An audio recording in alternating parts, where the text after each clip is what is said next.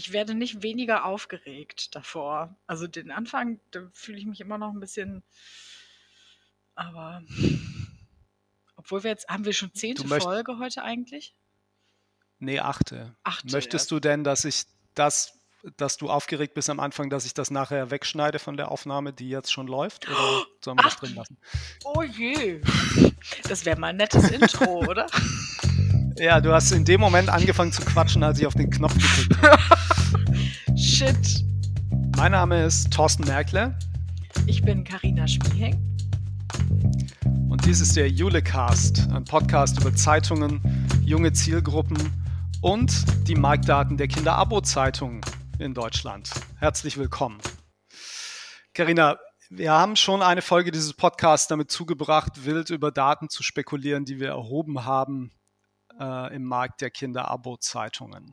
Und jetzt hast du die Daten zu Ende ausgewertet und wir haben uns gemeinsam nochmal Gedanken gemacht, was man daraus ableiten kann und haben einige Thesen auch besprochen mit denjenigen, die an der Umfrage teilgenommen haben, nämlich den Macherinnen und Machern der Kinderabo-Zeitung. Ähm, und jetzt haben wir sowas wie ein Ergebnis, über das wir uns heute in dieser Podcast-Folge unterhalten wollen. Richtig. Nochmal äh, vielleicht zur Einsortierung. Es gibt 15 Kinder-Abo-Zeitungen in Deutschland, also 15 Zeitungsverlage, die äh, Kindertitel herausbringen im Abo-Modell. Der wesentliche Teil davon äh, erscheint wöchentlich, ähm, einige wenige und es werden auch weniger monatlich. Wir haben jetzt zum dritten Mal diese, äh, die Umfrage gemacht unter den Kinder-Abo-Zeitungsmachern, um die Marktdaten zu erheben. Wir haben nach Auflagen gefragt, wir haben nach Preisen gefragt, wir haben nach Zugangswegen gefragt im Abo. Es war also alles sehr verlagseitig, äh, wenig bis eigentlich gar nicht redaktionell. Genau. Ähm, alles, was sich irgendwie quantifizieren lässt rund um diese ähm, um diese besonderen Produkte für ganz junge Leser. Und jetzt haben wir Ergebnisse, die haben wir denen auch mitgeteilt und heute wollen wir uns mal austauschen, ähm, wie wir das empfinden und was wir sozusagen zu diesen Ergebnissen noch zu sagen haben. Ne? Äh, dadurch, dass wir jetzt das dritte Mal das machen, sehen wir ja auch eine gewisse Entwicklung ähm, und können äh, ein bisschen was erzählen zu den ähm, Änderungen im Vergleich zu den Vorjahren oder mindestens auch konkret zum Vorjahr. Ähm, und was wir sehen, was ich ganz bemerkenswert finde, ist, dass sich so eine These, die wir im letzten Jahr aufgestellt haben, nämlich die Wochentitel funktionieren besser, dass sich das bestätigt hat und dass auch die ersten Verlage dieser These folgen, ist jetzt vielleicht ein bisschen viel gesagt, aber auf jeden Fall Verlage auch zu diesem Schluss kommen äh, und ihre Erscheinungsweise verändern von monatlich auf wöchentlich. Ne? Also ganz konkret war es so, Funke Mediengruppe in NRW hatte monatliche Titel gebrandete Kinderabo-Zeitungen deine Watts, deine NRZ etc. Ähm, und die haben Anfang des Jahres umgestellt. Da gibt es jetzt Checky. Checky erscheint wöchentlich. Ist ganz neu gelauncht, eine ganz neue, neu gebrandete ähm, Kinderabo-Zeitung, die titelübergreifend funktioniert, ähm, die auch inhaltlich und grafisch nochmal überarbeitet wurde. Eine weitere Veränderung, die wir gesehen haben, ist, ähm, der Verlag Nürnberger Presse hat Nanu schon eine Weile im Markt. Monatlich erscheinende Kinderabo-Zeitung erscheint jetzt auch wöchentlich ab diesem Sommer. Es ist noch nicht raus, aber es wird passieren. Ähm, also der Wandel wird verzogen, vollzogen. Auch da gibt es eine neue, eine höhere Erscheinungsfrequenz. Ähm, und bemerkenswert an der Stelle ist auch noch, dass äh, die Nanu jetzt äh, dann in Kooperation erscheint mit der VRM, also mit der Verlagsgruppe Rhein-Main in Mainz die den Kruschel herausbringt. Kruschel war die erste Kinderabo-Zeitung in Deutschland und ist mittlerweile ja, Lizenzgeber, Mantelpartner könnte man wahrscheinlich auch sagen, für insgesamt sechs andere Verlage, die mhm. den Kruschel lizenziert haben und als eigenen Titel zum Teil angereichert mit regionalen Inhalten bei sich im Verbreitungsgebiet veröffentlichen. Also da sitzt sozusagen eine, eine zentrale Mantelredaktion für ganz viele Kinderabo-Zeitungen in Deutschland. Die sitzt in Mainz bei der VRM. Bald eben auch für den Titel aus Nürnberg. Äh, und Kruschel selbst hat auch nochmal einen spannenden Entwicklungssprung gemacht in diesem Jahr. Ähm, die haben nämlich entschieden, was bei uns im Verbreitungsgebiet funktioniert, funktioniert vielleicht auch äh, deutschlandweit und äh, sind seit Januar in der ähm, bundesweiten Vermarktung für Kruschel. Ähm, erscheint, die Kruschel erscheint also nicht mehr nur in Mainz und Umgebung, sondern kann bundesweit bezogen werden. Und der Zugangsweg ist ganz spannend, Karina. Ähm, einer, der dir auch sehr nahe liegt. Ja, ne? ähm, ne? der, der mir so sehr aufgefallen ist, weil. Ähm, Richtig, weil, so könnte man besser sagen, der Zugangsweg liegt dir nicht nahe, sondern dir ist er nee, eigentlich aufgefallen genau, als nee, genau, Besonderheit. Richtig, richtig. Äh, das ist so spannend, nämlich äh, über das Affiliate Marketing wird äh, werden irre viele Probeabos und auch äh, Vollabonnements äh, von Kruschel inzwischen bezogen. Und das ist so ein Weg, den, den gehen ein paar andere Verlage. Äh, die, die ihn gehen, die sagen auch, da, da kommt, glaube ich, eine ganze Menge raus. Aber für ganz viele andere ist das noch so richtig unbeschrittenes Terrain. Und das äh, hat unsere Aufmerksamkeit sehr auf sich gezogen in ja. erstmal bei, äh, bei der äh, Vermarktung von Kruschel selbst und dann aber auch äh, bei den Ergebnissen unserer Befragung. Ja, es ist, glaube ich, auch so ein bisschen bemerkenswert, weil Affiliate Marketing ja für die Tageszeitung auch nichts Unbekanntes ist, kein unbekannter Zugangsweg, aber kein geliebter. Ne? Genau. Also du weißt es noch besser, äh, weil du es im Verlag noch selbst ähm, ja, erlebt hast und mit, mitgesteuert ja. hast.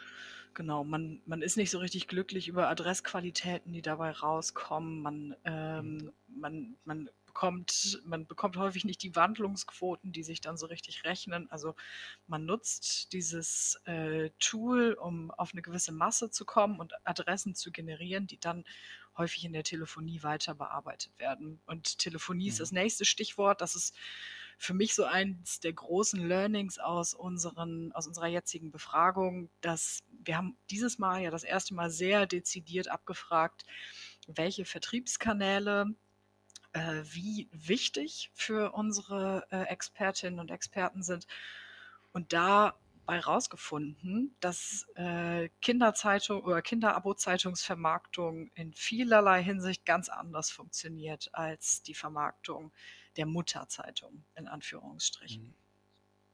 Mhm. Ja, und, und, und einige Wege auch noch nicht beschritten werden. Ne? Wir haben genau. das auch zum Beispiel ja besprochen mit den Kinderabo-Zeitungsmachern in den, in den Videokonferenzen, die wir jetzt seither hatten, die wir, äh, die wir machen seit Corona die wir, glaube ich, auch als Austauschweg äh, beibehalten wollen, weil ich es ungeheuer produktiv Absolut. finde tatsächlich. Ja, das ist echt äh, richtig ich super. Glaube, ich glaube, den Teilnehmerinnen und Teilnehmern geht das tatsächlich auch so, ähm, dass sie sich immer mal eine Stunde ähm, einfach konzentriert austauschen können mit Leuten in anderen Verlagen, die ähnliche Fragestellungen haben. Genau. Oder vielleicht an manchen Stellen auch weiter sind. Aber ähm, ja, dass äh, tatsächlich einige Vertriebswege klassisch für die Tageszeitung wie Telefonmarketing zum Beispiel ja. da bei den Kinderabo-Zeitungen noch nicht genutzt werden. Auch äh, ist alles irgendwie erklärbar natürlich. Also gerade Telefon ist ja ähm, äh, schwierig natürlich.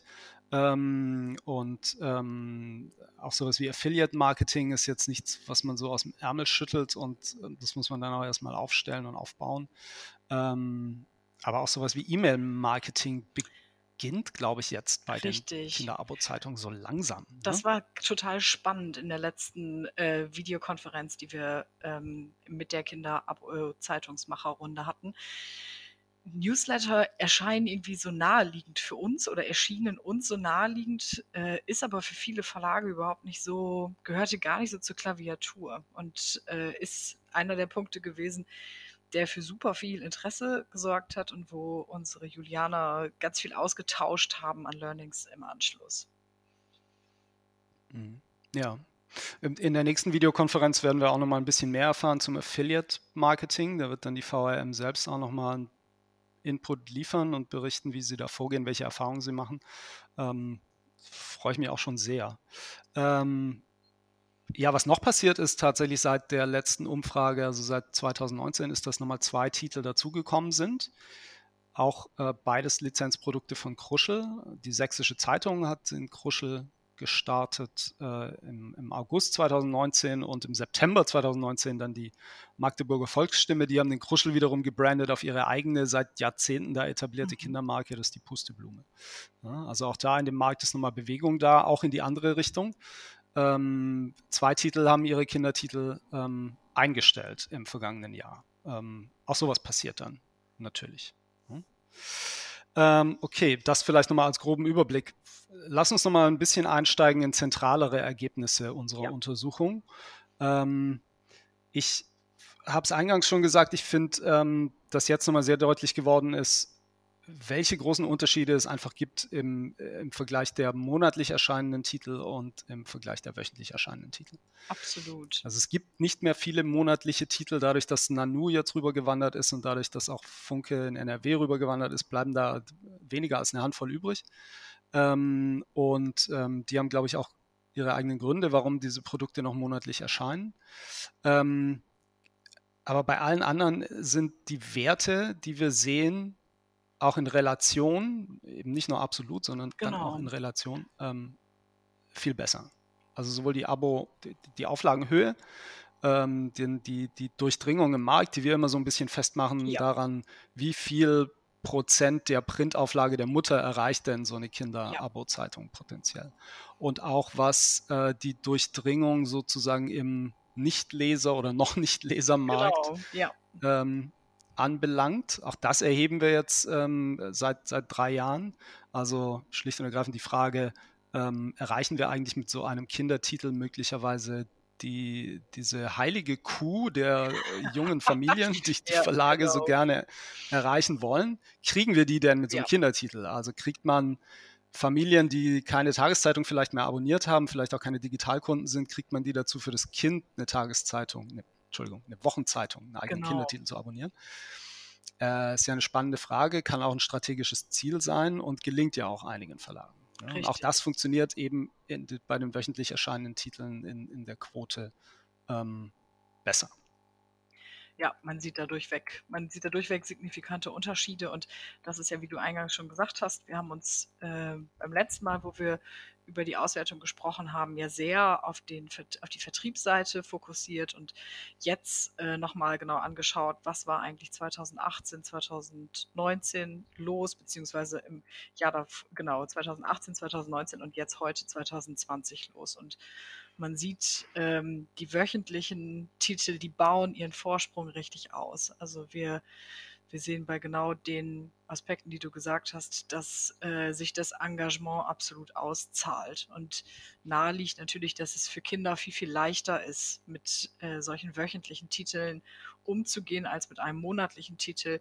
Und dass dort auch, ähm, dass dort auch eine viel, eine viel größere Nachfrage ähm, aus der aus der Bevölkerung nach diesen Titeln, nach diesen äh, Produkten kommt. Ja, also das ist auch eine, eine, Kundengewöhnung jetzt unabhängig von Kindern, aber es geht ja auch darum, ähm, Eltern da irgendwie mit anzusprechen oder meinetwegen auch Großeltern, die so einen Titel abonniert haben, wenn ja. die den viermal pro Monat ja. erleben. Es ist eine ganz andere Bindung an das Produkt, als wenn das einmal monatlich kommt. Das ist, ähm, ich glaube, das ist einfach logisch. Ne? Mhm.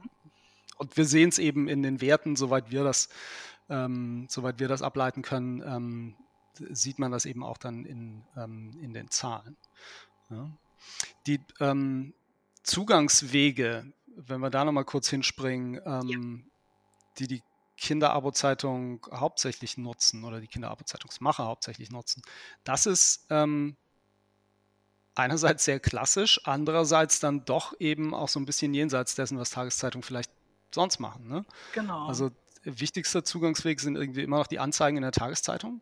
Absolut. Und wie uns da geschildert Punkt. wird, auch je, je, ähm, je vorgekauter, desto besser. Also dort haben wir im Gespräch mit den, mit den Expertinnen und Experten ja auch gehört, im besten Fall soll es eine Couponanzeige sein, direkt mit, Bestell, äh, mit Bestellmöglichkeit wo ähm, potenzielle neue Leser einfach nur noch ausfüllen und abschicken und gar nicht so ja. viel Image, gar nicht so viel, äh, gar nicht so viel Abbildung und Produktargumentation, sondern wirklich ähm, Leute, die die Zeitung lesen, scheinen ja vom Produkt selbst einer Kinderzeitung schon irgendwie überzeugt zu sein und da so pragmatisch wie möglich.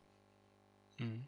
Ja, wobei das dann natürlich auch also das ist einerseits ist es natürlich ein wichtiger Zugangsweg, andererseits ist dann auch irgendwie klar, dass wir beim Verhältnis Bestandskunden, genau. Neukunden, also denjenigen, die sozusagen schon Abonnent der, der Mutter der Tageszeitung ja. sind, äh, und denjenigen, die Neukunden sind, mit denen wir noch keine Kundenbeziehung haben als Verlag, dann ist irgendwie klar, warum das Verhältnis da äh, sehr ausschlägt in Richtung ähm, Bestandskunden. Aber ein anderer Zugangsweg, und der hat ja gelitten unter Corona, ja. äh, tatsächlich sind eben Events. Ne? Das ist, glaube ich, auch unter den Kinderabo-Zeitungsmachern auch schon lange klar, dass die raus müssen, dass die das Produkt auch draußen zeigen müssen, da wo Familien sind, wenn sie die Familien erreichen wollen.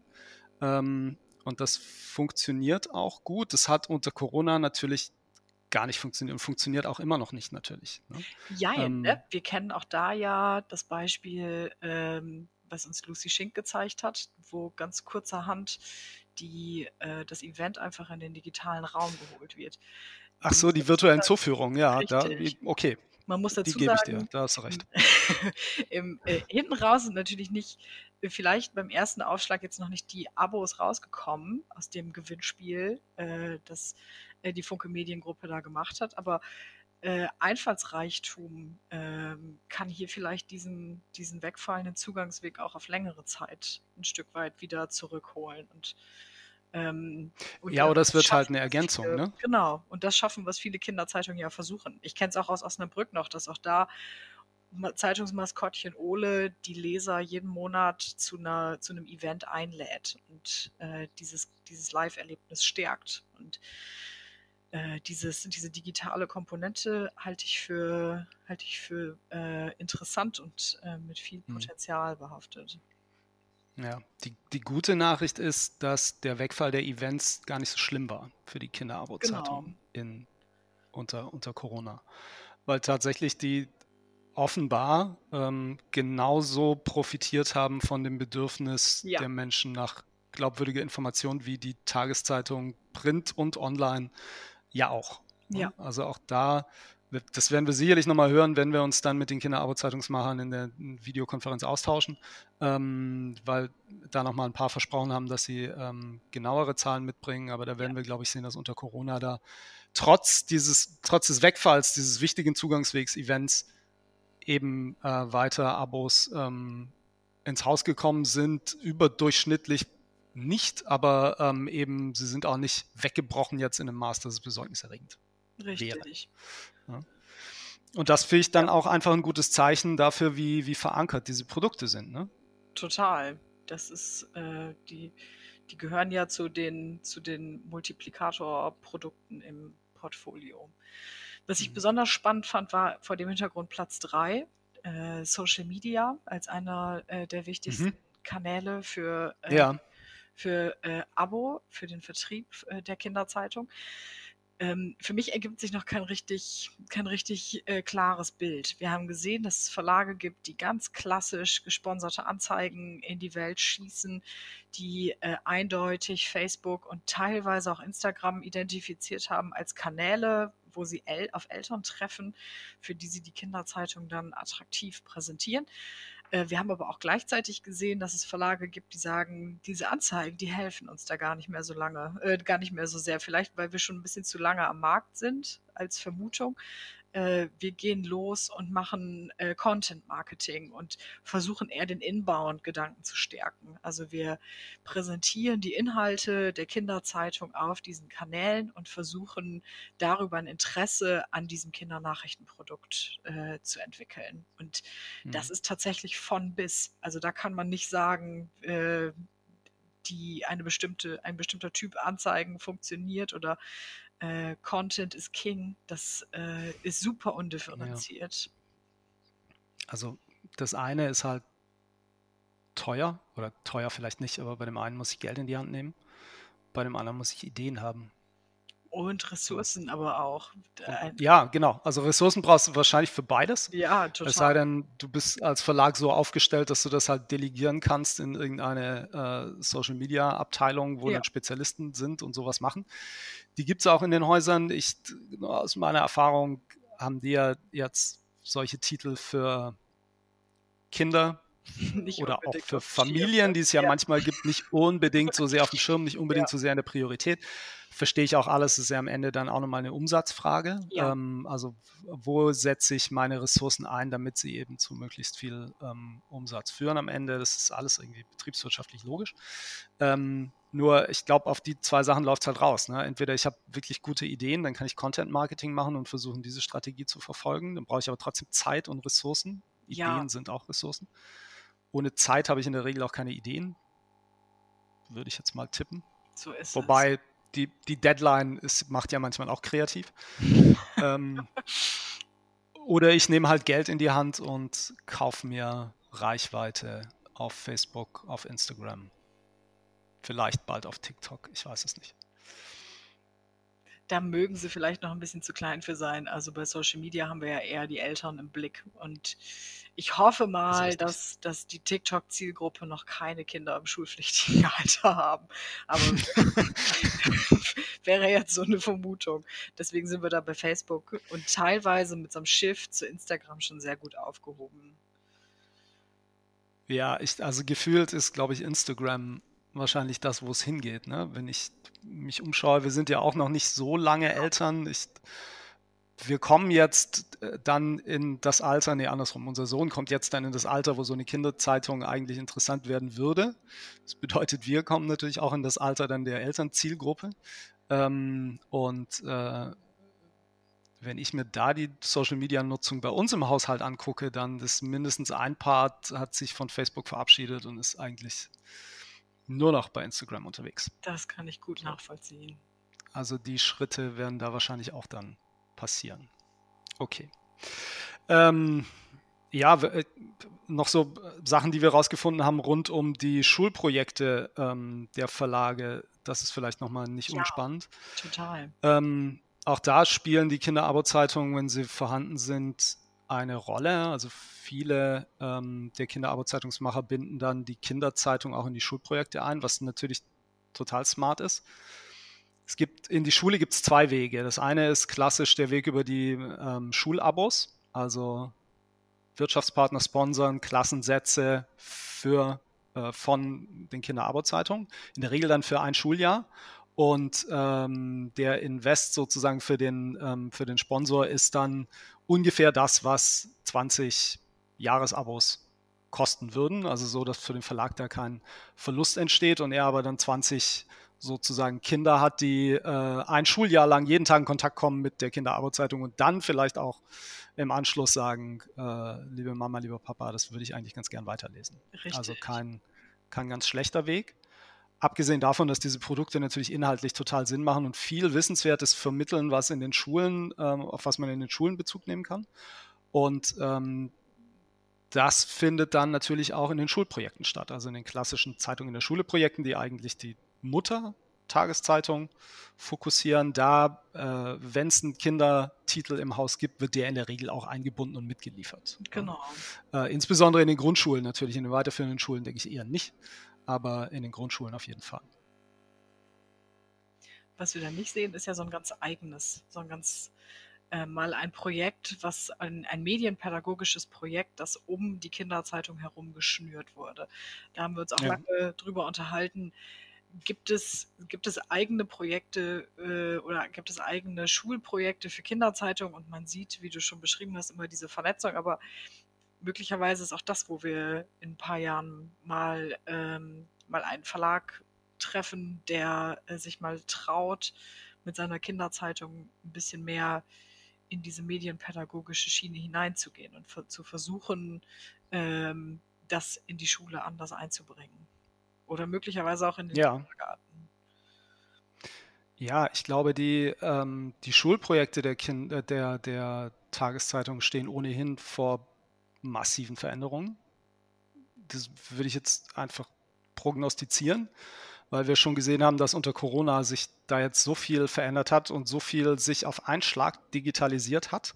Das ist ein Thema für einen ganz anderen Podcast. Oh, das können wir übrigens mal machen, uns darüber ja, unterhalten. Cool, das finde ich. Wir gut. haben ja gerade das, genau, also ähm, um den Gedanken zu Ende zu bringen, da hat sich viel ähm, getan unter Corona, gezwungenermaßen. Da hat sich schlagartig ganz viel digitalisiert in den Schulprojekten, ähm, was nicht nur den Verlagen geschuldet ist, sondern eben auch den Lehrkräften und den Schulen. Also es ist ja nicht so, als hätten die Verlage nicht vorher schon versucht, E-Paper und zum Teil Paid Content in Schulprojekte einzubinden. Aber puh, also äh, das ist ihnen ja von den Lehrern nicht gerade aus den Händen gerissen worden, auch aus Gründen, die ich nachvollziehen kann. Ähm, hat ja auch was mit Infrastruktur in Schulen zu tun, etc. pp. Aber all diese Dinge haben sich unter Corona nicht unbedingt verbessert, die Infrastruktur nicht, aber der, der, der Druck digital zu arbeiten. Der war auf einen Schlag da. Und was wir gesehen haben, ist, dass ganz viele Tageszeitungen da eine hohe Nachfrage hatten von Lehrkräften, die jetzt das E-Paper einsetzen wollten im Homeschooling. Ähm, und die Verlage haben das natürlich ähm, zur Verfügung gestellt und da auch ihre ganz eigenen Erfahrungen gemacht. Und wir als Jule mhm. haben uns gedacht, wir unterstützen die Verlage mal bei der Evaluation dieser äh, Erfahrung. Richtig. Wir haben eine Umfrage äh, entwickelt. Genau. Beziehungsweise wir ist falsch. Du hast die entwickelt, Karina. Erzähl ja, mal noch mal kurz. Nein, also wir haben uns da natürlich, wir haben uns da natürlich eng das Ohr an die Verlage gelegt und eine sehr knappe, äh, sehr kompakte Umfrage äh, konzipiert, die die Verlage an die Lehrkräfte schicken können, die am Projekt teilgenommen haben. Und da haben wir im ersten Schritt abgefragt, wie die Zufriedenheit mit den verschiedenen Bestandteilen der, äh, des Projektes waren. Also wie hat die technische Umsetzung geklappt? Wie gut konnte das medienpädagogische Begleitmaterial auch online eingesetzt werden? Im zweiten Schritt haben wir gefragt, was die Lehrer äh, sich wünschen was äh, es vielleicht noch an weiteren digitalen Ideen gibt. Und da ein kleiner Spoiler schon. Da sind irre gute Ideen angekommen. Die Umfrage ist jetzt seit, äh, ich würde behaupten, zwei, drei Tagen live. Und ähm, mhm. da sind, äh, als ich das letzte Mal reingeschaut habe, waren bereits zehn Antworten vorhanden. Und die Lehrer haben irre gute Ideen, wie ja, du bist immer so ein Vorhergucker. Ja, ich, ich gucke ja in unsere, ich gucke in unsere Umfragen immer erst rein, wenn die abgeschlossen sind. Nix ich will das da. vorher gar nicht wissen. Nein, ja. überhaupt nicht. Ich okay. bin viel zu neugierig. Und äh, da hat einer der Lehrer äh, vorgeschlagen, oder mehrere Lehrer haben erstmal vorgeschlagen, sie wollen Videocontent und sie wollen wissen, oder nicht die Lehrer wollen wissen, aber ich glaube eher ihre Schüler wollen wissen, wie sieht dieser Arbeitsalltag im äh, Verlag aus? Können wir bitte paar Bewegtbilder dazu kriegen, wie diese Nachrichten in Zeitungen oder auf die Webseiten kommen. Und da okay. haben die wirklich gute, wirklich gute Ideen gesammelt. Ähm, und ja. dann noch ein paar, noch ein paar weitere Fragen, ja. in welcher also Schulform ich, und so weiter. Ja, der, der Clou dieser Umfrage ist ja, also wir haben uns die ausgedacht, weil wir natürlich wissen wollen, wie kommt es bei den Lehrern an, aber das ist ja ein Service für unsere Mitgliedsverlage. Ähm, der Deal ist, ähm, die Mitgliedsverlage kriegen den Link zu dieser Umfrage, jeder Verlag einen eigenen Link ähm, und äh, gibt äh, diesen Link weiter an die Lehrkräfte, die in dem Projekt teilgenommen haben, die jetzt unter Corona diesen Digitalisierungsschub mitgemacht haben. Ähm, und wir werten für die Verlage nachher die Ergebnisse aus, was für uns kein so wahnsinnig großer Aufwand ist. Genau. Äh, für die Verlage ist es eine gewisse Entlastung. Wir haben Erfahrung mit SurveyMonkey, mit diesem Tool. Ähm, wir können ihnen das einfach abnehmen und am Ende erfahren wir natürlich dann genauso viel wie die Verlage, was uns auch wieder hilft. Ja, schön sind auch sozusagen die, Spinne im Netz. Ja, schön sind auch die Vergleichswerte, äh, und, ne? ja. Also mit den anderen Kollegen, Verlagen mit über die Schulter zu schauen und zu gucken, äh, die kennen ja durchaus nun auch alle gegenseitig ihre, ihre Projekte ein bisschen, um zu schauen, wo Leute ja laufen Dinge besonders gut? Von wem können wir uns da was angucken? Wo werden Lehrer genau. und Lehrerinnen besonders glücklich gemacht? Ja. Und falls jetzt noch jemand zuhört, der sagt, genau so was will ich auch machen, ähm, kein Problem. Äh, bitte als Verlag einfach äh, eine Mail an uns schreiben, info at junge-leser.org. Ähm, dann ähm, stellen wir da gerne einen individuellen Link zu dieser Umfrage zur Verfügung, den die Verlage oder der Verlag dann bitte an die Lehrkräfte weitergibt. Die füllen die Umfrage aus, wir werten das aus.